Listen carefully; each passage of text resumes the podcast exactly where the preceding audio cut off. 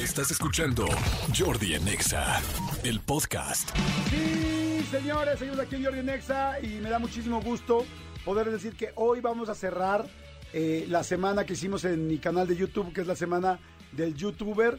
O sea, pues tuvimos todos los días entrevistas con youtubers muy, muy buenas. Desde el viernes pasado, Desde sí. el viernes pasado y este el lunes tuvimos a Luisito Comunica, el martes tuvimos la de Juan Pazurita, el miércoles la del Escorpión Dorado, el jueves la de la Cotorrisa y hoy viernes vamos a poner la de los Polinesios. Sí, sí, Que sí. gente- ¿Y por qué decidimos que fuera el viernes? Porque viene todo el fin de semana para que ustedes se la puedan poner a sus hijos. Si a sus hijos les gustan los polinesios o a ti te gustan los polinesios, lo vas a disfrutar mucho, ¿no? Sí, vean cómo es el proceso de, de, de unos, de unos hermanos que, que básicamente pues tenían inquietud de hacer algo en YouTube, lo lograron, lo hicieron, cómo lo hicieron, pero además con la eh, también con, con- con el de- detallito pequeñísimo de que son hermanos, de que obviamente ¿qué, qué pasa con tu hermano? Pues sí es tu, mayor, tu más grande cómplice, pero también es con el que más te peleas, con el que más haces, Sí. con el que más diferencias, con el que más compaginas, pero también diferencias tienes con Eh, ellos. O sea, es tu compañero, es tu coconductor, sí. tu socio y tu hermano. Y tu hermano, sí, vaya combinación. A ver, escuchen por favor un poco de la entrevista que tenemos en mi canal de YouTube de los polinesios. ¿Alguna vez ha corrido peligro su vida? Eh, sí, muchas Sí, veces. muchas veces. Muchas veces. ¿En serio? Sí, Sí. yo creo que, eh, bueno, lo que te contamos del hospital de Rafa, eh, también hubo otra ocasión donde Rafa estábamos esquiando y entonces por las bajas temperaturas Sí. se, este, se te...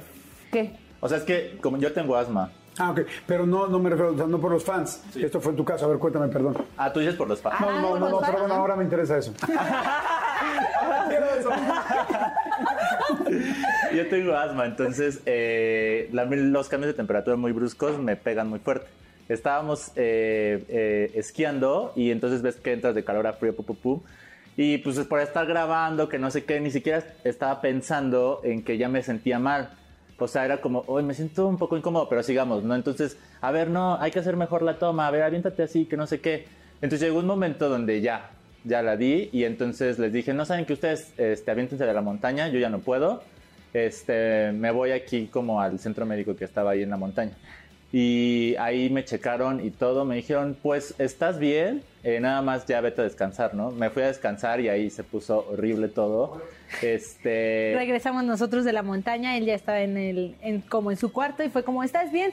Sí, me siento mal, pero ahí. Sí. Y nos fuimos a dormir. Se fueron a dormir y después ya como a las, no sé, 10 de la noche, me empecé a sentir muy, muy mal. Yo dije, ya, ya me voy a morir. O sea, esto está muy fuerte. Me despedí así como de todo. Dije, ya, ya se acabó esto, ¿no? Entonces, lo, lo, lo que Porque no hice- podías respirar. No podía respirar. Este, lo que, lo que hice fue hablarle al productor que iba con nosotros en ese momento y le dije, oye, me siento muy mal, pero ya, ya no aguanto, o sea, creo que ya no voy a aguantar. Y me dijo, no, voy a tu cuarto, que no sé qué, pum. Llega al cuarto, me ve así, yo estaba, no sé cómo me vio, marcó la ambulancia.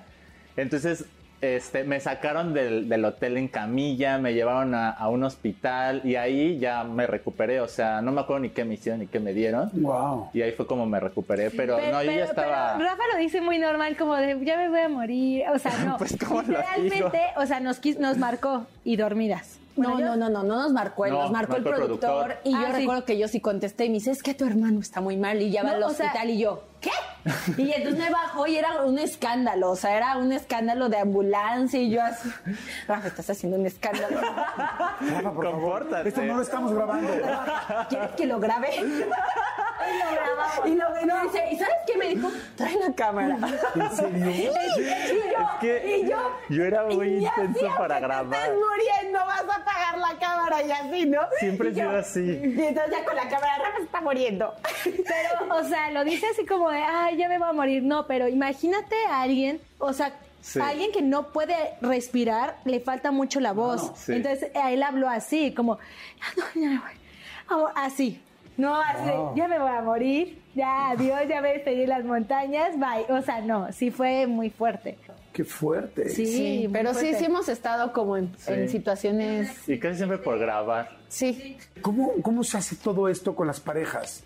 ¿Cómo se hace esto teniendo, con- teniendo tu pareja? No se enoja, se cansa, se aburren, tanto trabajo. Ese es el detallito. Muy parejas. No hay pareja. No hay parejas. Los polinesios ¿Y no, no se es enamoran. triste? No. Se me hace que les han roto el corazón. No, lo que pasa es como todo. Yo creo que en una carrera profesional, cuando lo estás dando todo, o sea, cuando lo das todo, muchas veces hay como ese tipo de sacrificios, ¿no? Como los sacrificios amorosos. Entonces es lo mismo acá. O sea, si tu tiempo, toda tu energía, tu tiempo le estás dedicando a esto, pues muy te va a quedar muy poco para lo demás. Entonces yo creo que, que va, va, de, va de la mano. ¿Y no les ha dolido mucho eso? Pues sí. A, a mí sí, A veces. mucho. A mí es la Sí, que sí más me ha afectado.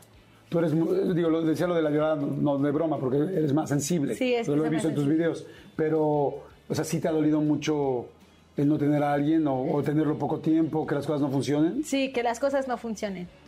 Sí, al final yo he dicho, pues no todo el mundo está acostumbrado a, que tu pareja no esté, ah, o sea, o que esté súper ausente, sí es muy difícil. Y, y, pues lo que hoy he aprendido es que hoy estoy bien, no necesito a nadie, he estado mucho más tranquila conmigo misma, pero sí, durante mucho tiempo eh, fue como muy difícil esta situación.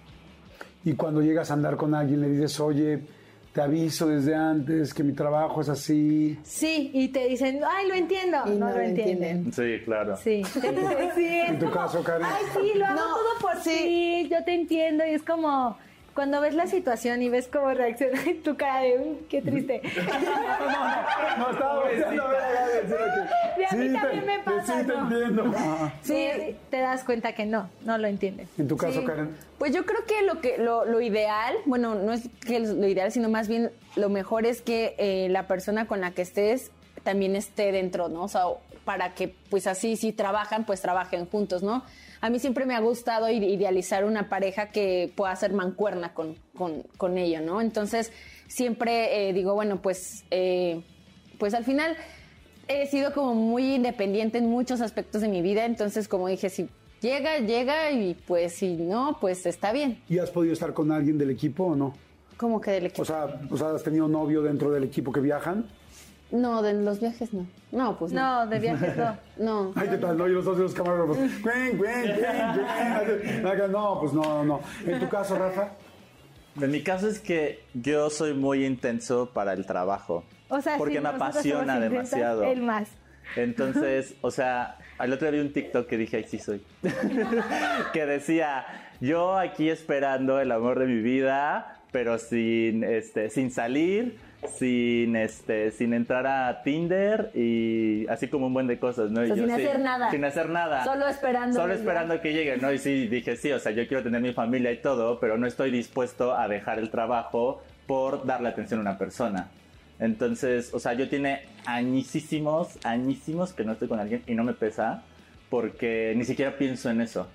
O sea, yo creo para que, mí es el trabajo. Yo creo que ya llegará un momento en nuestra carrera donde digamos hay que, hay que hacerle un hueco aquí para poder darle espacio a esta persona. Porque también es injusto también por parte de, de la otra persona estarle dando me- medio de tu tiempo, o sea, poco. O sea, es como o todo o nada, ¿no? Entonces, eso es lo complicado. ¿Y ni siquiera amigos cariñosos? O sea, un amigo así de, de repente de, bueno, ya sabemos cuál es mi situación. o sea, nos vemos de vez en cuando. No, yo no. Pues sí, a veces sí. No, es que uno tiene que vivir también, ¿no? O sea, digo, a mí me parece muy sincero eso. Yo, yo también por momentos en mi vida he sido así. O sea, es como yo ahorita está muy fuerte el trabajo, tal. Pues esto es lo que yo puedo dar ahorita. Qué interesante escucharlos encanta, hablar así, ¿no? me encanta, me encanta porque se sinceraron como pocas veces lo hacen. Vayan a ver la entrevista completa, está por supuesto en el canal de Jordi Rosado de YouTube. Ahí la van a encontrar. Pueden arrancar y como se los hemos dicho toda la semana, arranquen un maratón, vale la pena. Ahorita son vacaciones, viene el fin de semana. Arranquen con esta y síganse con la que se les pegue la gana. Acabamos la semana de YouTuber nosotros, pero tienen ahí 100, 100 episodios, más de 100 episodios para que puedan utilizar, hacer la que quieran, en el orden que quieran. Lo importante es que las vean y que se suscriban. Se suscriben y así les vamos a ir avisando cada que se van subiendo una. Escúchanos en vivo de lunes a viernes a las 10 de la mañana en Exa FM 104.9.